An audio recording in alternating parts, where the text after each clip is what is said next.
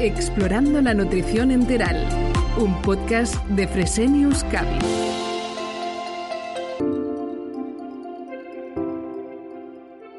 Bienvenidos a Explorando la Nutrición Enteral, una iniciativa de Fresenius Cavi. Hoy tenemos en nuestro podcast a un invitado muy especial, es Marcos Vázquez, también conocido por muchos como Fitness Revolucionario, un divulgador que ha sabido transmitir el conocimiento científico en un entorno realmente complejo como el mundo del fitness, donde se creen en más mitos que en verdades eh, contrastadas. Y por otro lado, en un canal tan difícil como el de las redes sociales, donde las opiniones sin fundamento tienen igual y a veces incluso mejor aceptación que los estudios científicos científicos. Todo un reto, sin duda. Con una comunicación realmente revolucionaria y una actualización de conocimiento constante, Marcos ha conseguido crear una comunidad de casi medio millón de personas. Marcos Vázquez, bienvenido. Un placer estar aquí con vosotros y compartir el conocimiento de este tema tan interesante. Seguro, seguro. El placer es totalmente nuestro. Seguro que aprenderemos muchísimo contigo. Ah, vamos a, si te parece, eh, en dirección a lo que queremos aprender. ¿Cómo consigues transmitir el conocimiento científico más riguroso y reciente en un entorno con, como decíamos, ¿no? al inicio, con tanta disparidad de opiniones y muchas veces con un público con una baja comprensión en la materia? Bueno, al final la base yo te diría que son muchas horas dedicadas a la investigación y a la síntesis de ideas, ¿no? Y tengo la suerte de que es lo que me gusta hacer. Al final gran parte de mi día se dedica a eso, a estar eh, actualizado y es lo que me permite, pues, eh, como bien decías, intentar poner negro sobre blanco, intentar ir poco a poco desmitificando todas esas creencias que, que, pululan libremente por Internet. Y luego lo que intento es como ofrecer distintos niveles de información, ¿no? Siempre de manera rigurosa, pero más o menos profunda. Me explico, hay gente que, em, que, al final quiere información muy sintética y por tanto intento hacer infografías, hay gente que prefiere profundizar más y para eso tengo pues artículos con muchas referencias científicas, gente que prefiere aprender mientras hace actividad física y tengo el podcast. Entonces intento como transmitir información, como digo, siempre de manera rigurosa, pero adaptándome un poco a, a los intereses y al nivel de profundidad que cada persona quiera lograr. ¿no?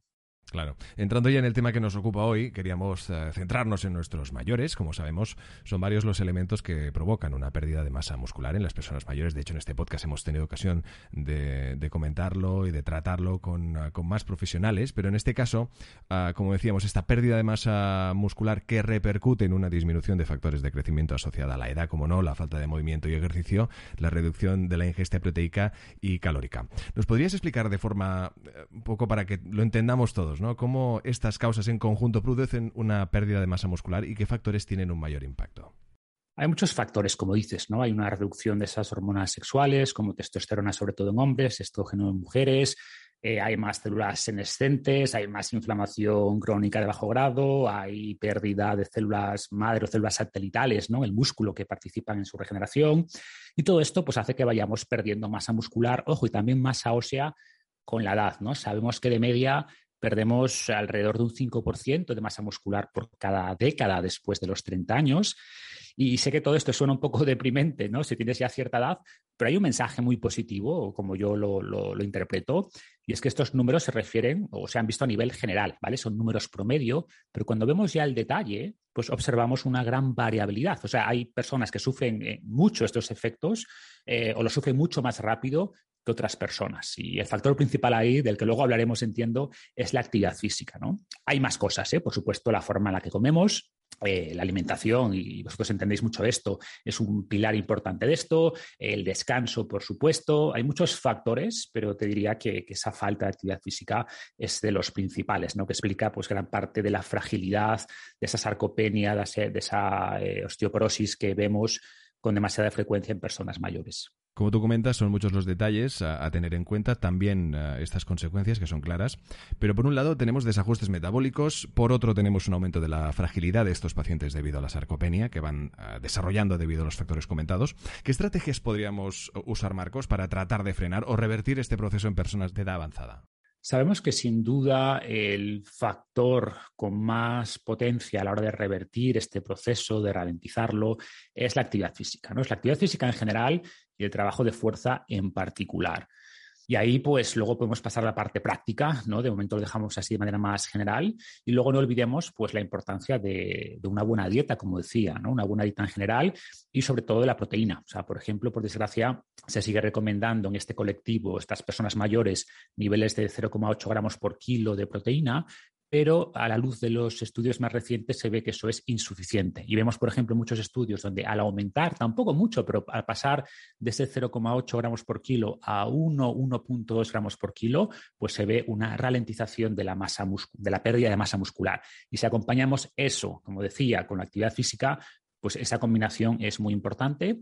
Y también el descanso, ¿no? que al final es el tercer pilar y también sabemos que las personas a medida que envejecen tienen problemas o tienen más riesgo, por ejemplo, de insomnio, de trastornos del sueño y esa pérdida de, horas de sueño, pues también impacta, por ejemplo, en esas hormonas anabólicas que decíamos antes.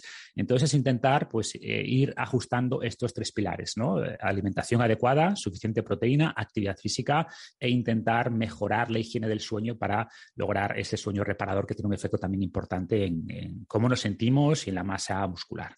Nos quedamos con dos conceptos también, como nutrición y ejercicio van de la mano y como este último, el ejercicio, es un componente crucial de las estrategias a adoptar, como no, pues para mejorar la salud de las personas mayores.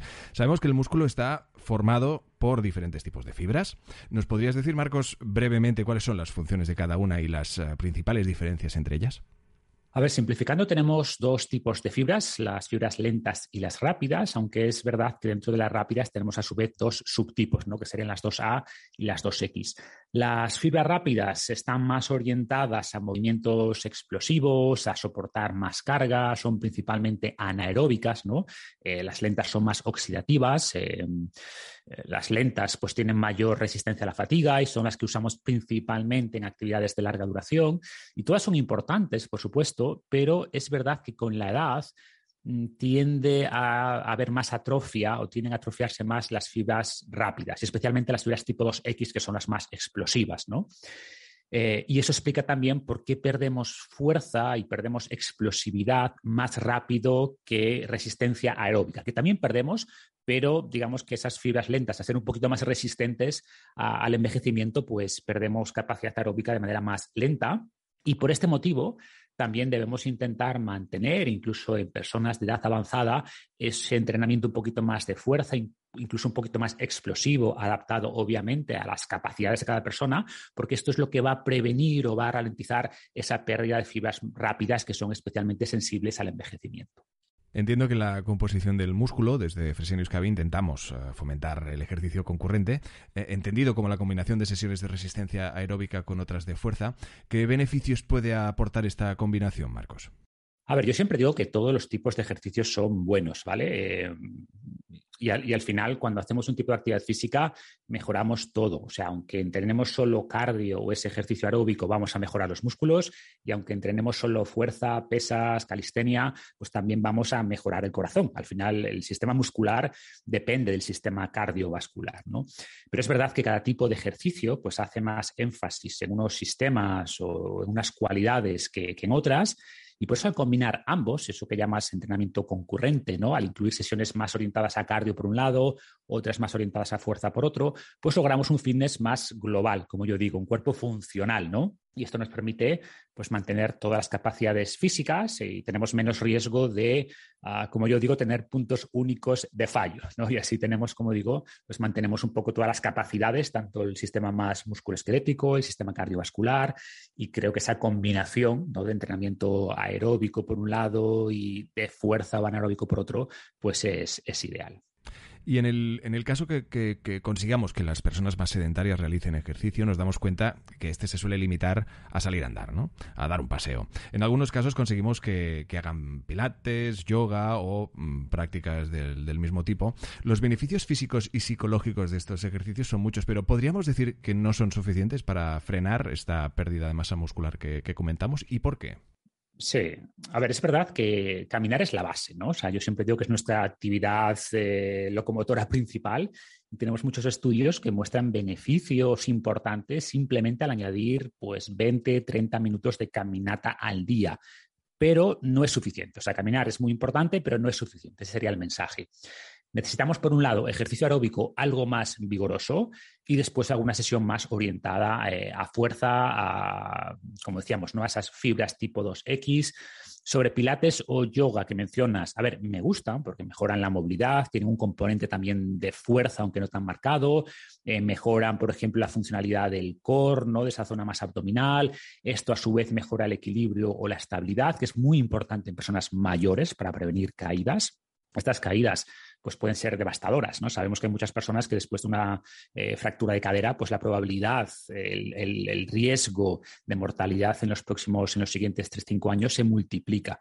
Entonces, queremos evitar esto y todo ese trabajo de pilates, yoga es interesante, pero eh, sí que se queda un poquito cojo todo esto de caminar y hacer pilates o yoga si no incluimos al menos, al menos una sesión a la semana con algo más de tensión mecánica, es decir, con algo más de tensión muscular, que tiene un beneficio adicional para la salud y además es la clave sin duda para ralentizar aún más esa pérdida muscular. ¿no? Entonces, todo tiene cabida y, creo que si tuviéramos que pintar una pirámide de actividad física, pues cada uno de estos eh, elementos tendría su lugar y creo que en la base sí pondría caminar mucho, simplemente moverse más, eh, o quien pueda tener un jardín, eh, ese tipo de actividades o jugar con los nietos son muy valiosas, pero también eh, hacia arriba de la pirámide tendríamos actividades que requieran un poquito más de esfuerzo y que generen un poco más de esa tensión muscular, porque al final es la clave generar esa tensión a partir de cierto umbral, lo que va a prevenir pues esa pérdida de masa muscular e, insisto, y esa masa ósea, que no lo vemos y no le damos tanta importancia, pero al final muchas fracturas tienen que ver con, con eso, ¿no? con una pérdida de esa masa ósea. Seguramente muchas veces el concepto de entrenamiento de fuerza, y también seguro que las personas que ahora mismo nos están escuchando, ¿no? nos lleva a pensar en personas levantando pesas en el gimnasio. ¿Crees que este es uno de los motivos por los cuales mucha gente, y en especial la gente mayor, no realiza ejercicio? qué otros motivos podríamos encontrar? Sí, eh, como dices, yo creo que es una generación pues, que creció con poca información. Ahora, como decías, hay quizás un exceso de información, pero antes no había nada de información sobre levantamiento de pesas o entrenamiento de fuerza. No, no existía este tipo de... o no existía o era, estaba orientada a un perfil muy específico, ¿no?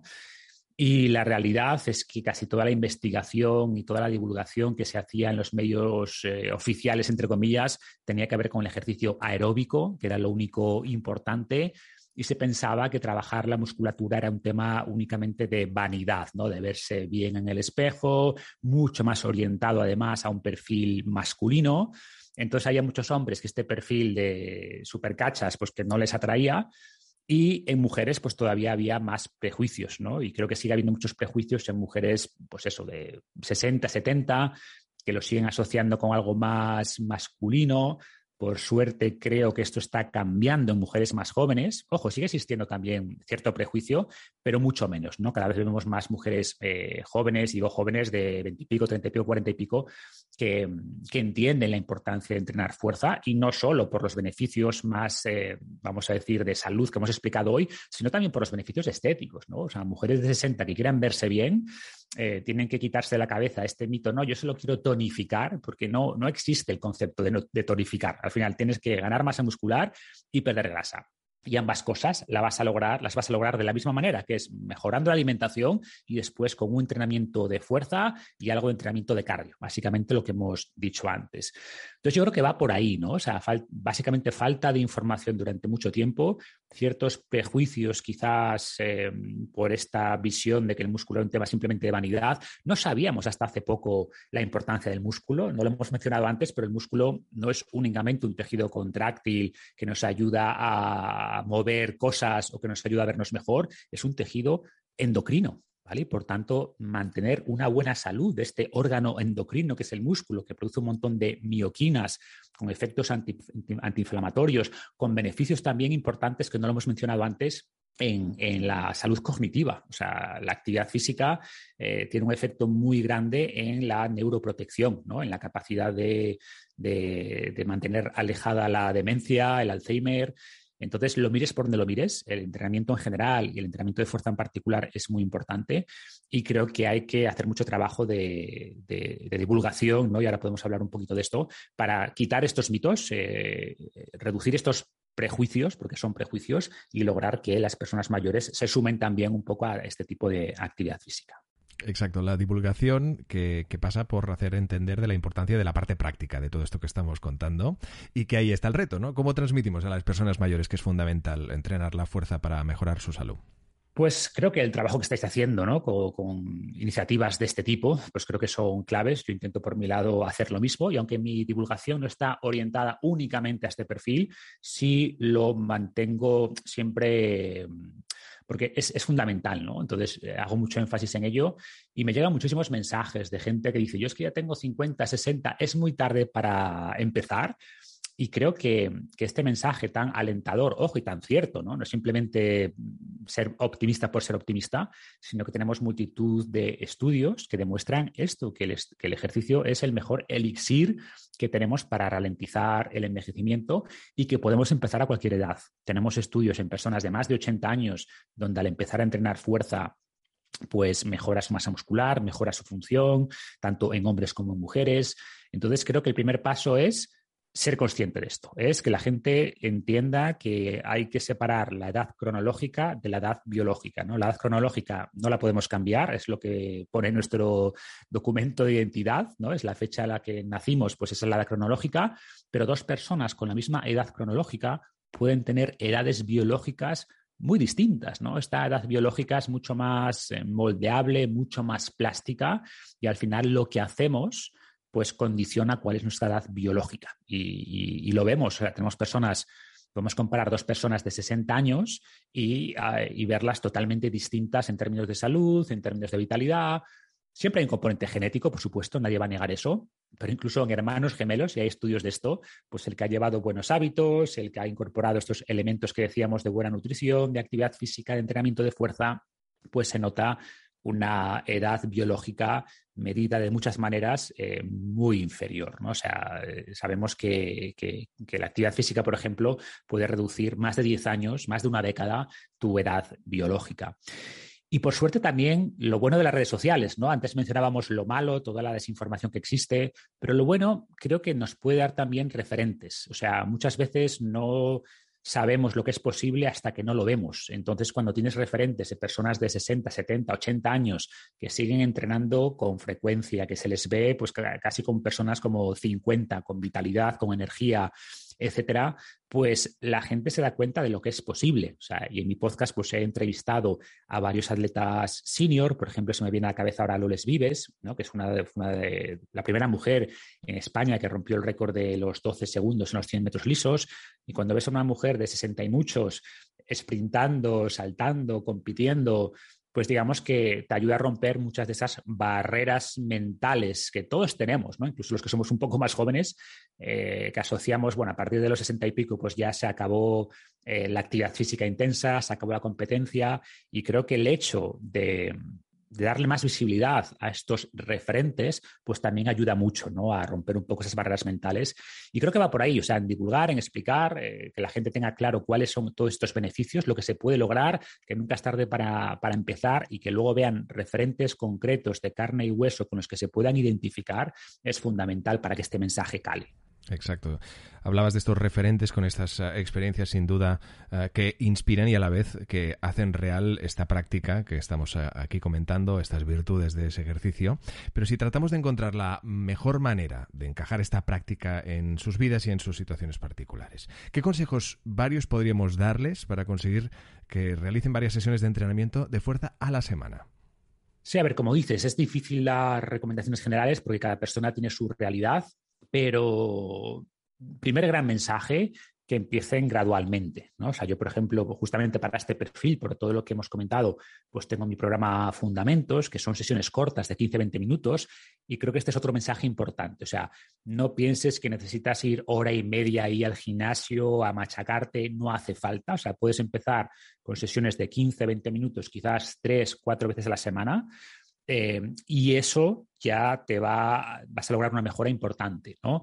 Otro gran mensaje es que la curva de dosis-beneficio tiene una pendiente especialmente pronunciada al principio. Es decir, que pasar de no hacer nada a hacer, aunque sea una sesión de fuerza a la semana, pues tiene un beneficio ya muy marcado. Pasar de hacer cinco sesiones a seis bueno, pues está bien, será un poquito mejor, pero ya entras en esa zona que llamamos de rendimientos decrecientes. No tiene un beneficio tan marcado pasar de 5 a 6 como pasar de 0 a 1 o de 0 a 2 sesiones semanales, ¿no? Entonces, eh, empezar poco a poco creo que es, fundamental, ir añadiendo después intensidad. Em, creo que el hecho de tener que ir a un gimnasio físico muchas veces es una barrera. Ojo, hay veces que no, ¿eh? hay gente que de hecho lo agradece eh, salir de casa, pero también el mensaje de que puedes entrenar en tu casa prácticamente sin material. O sea, podemos entrenar con nuestro propio cuerpo. O yo soy, por ejemplo, muy fan de las bandas elásticas, de estas bandas de resistencia, porque te permiten generar tensión en los músculos, que al final es de lo que se trata. Son muy versátiles, puedes combinar varias bandas e ir aumentando la resistencia a medida que te haces más fuerte, a medida que tus músculos se fortalecen. Y esto te permite, pues, la famosa sobrecarga progresiva, ¿no? que es muy importante para seguir progresando con el tiempo.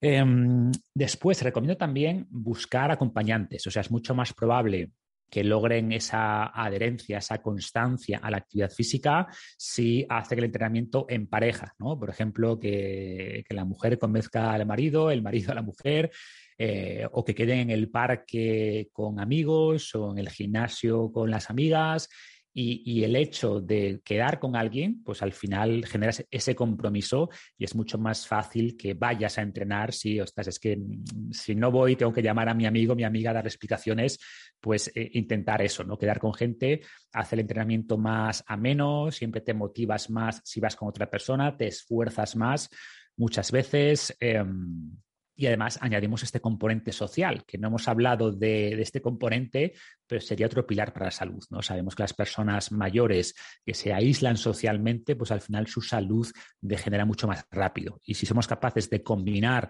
estos estímulos, de combinar entrenamiento de fuerza y además acompañado de alguien, de un amigo, y mientras haces actividad física hablas y debates, intercambias ideas y hablas de lo último que has leído o de la geopolítica mundial, de lo que sea, pues eso al final, esa actividad también para el cerebro, que sabemos que es muy beneficiosa, ¿no? Em, entonces creo que va por ahí, ¿no? O sea, buscar esos acompañamientos y en general, más allá del entrenamiento de fuerza, que es lo que estamos hablando por la importancia que tiene, pero yo intentaría ah, ver formas o buscar formas de cambiar el ocio en general, ¿no? Todavía quedan muchas personas mayores que son las de ir todas las tardes al bar a echar la partida o a tomar cerveza, pues intentar cambiar eso o dejarlo para una vez a la semana y el resto de días, pues oye, quedar para caminar o el fin de semana para hacer una ruta de montaña o, que vayan a yoga o alguna actividad que disfruten en compañía. Y al final va por ahí, ¿no? De intentar llevar una vida más activa en general, eh, idealmente añadiendo ese componente social, como decía antes, y ir poco a poco, o sea, de entender que nunca es tarde, obviamente tendrán que eh, adaptar la actividad física de fuerza a su situación actual. Es frecuente en estas personas también pues, que hay alguna molestia, que hay alguna lesión. Entonces tendrán que encontrar formas de entrenar alrededor de esas pequeñas molestias que son normales. Pero el otro mensaje ahí es que la actividad física también sabemos que es la mejor terapia para reducir dolores crónicos, para reducir eh, incluso problemas de artrosis, ¿no? que muchas veces son los factores limitantes, pues la actividad física, el hecho de fortalecer la musculatura que da soporte a las articulaciones, que da soporte a la rodilla, pues es la mejor forma también de, de reducir todos esos dolores. ¿no? Por supuesto, en estos casos es interesante también que, busquen profesionales. ¿no? Sería una, la última recomendación. Pues si no tienes claro cómo empezar, busca un profesional que tenga especialidad, que tenga eh, pues, eh, conocimiento experto en, esta, en estas poblaciones, en personas mayores, quizás con algunas limitaciones, como decía, por lesiones, por desgastes articulares, pero entender que hagas lo que hagas, al final, dentro de tus posibilidades, pero cualquier tipo de actividad física y especialmente esta, esta actividad más de fuerza pautada de manera correcta, gradual, etcétera, pues va a tener un efecto tremendamente beneficioso sobre todos los ámbitos de nuestra salud. Hoy en Explorando la Nutrición eh, Enteral hemos querido centrarnos, como en nuestros mayores, con los elementos que provocan su pérdida de masa muscular, con la disminución de factores de crecimiento pues asociados a la edad, la falta de movimiento, la reducción de la ingesta proteica y calórica, pero como un correcto ejercicio asociado, como no, a una correcta nutrición, es crucial para mejorar la salud de todos ellos. Y lo hemos hecho gracias al conocimiento y también a la experiencia divulgativa de Marcos Vázquez. Muchísimas gracias, Marcos, por acompañarnos. A vosotros ha sido un placer de verdad. En Fresenius Cavi nos impulsa el cuidado de la vida. Descúbrelo en fresenius-cavi.com y en nuestras redes sociales, Twitter, Instagram y Facebook. Explorando la nutrición enteral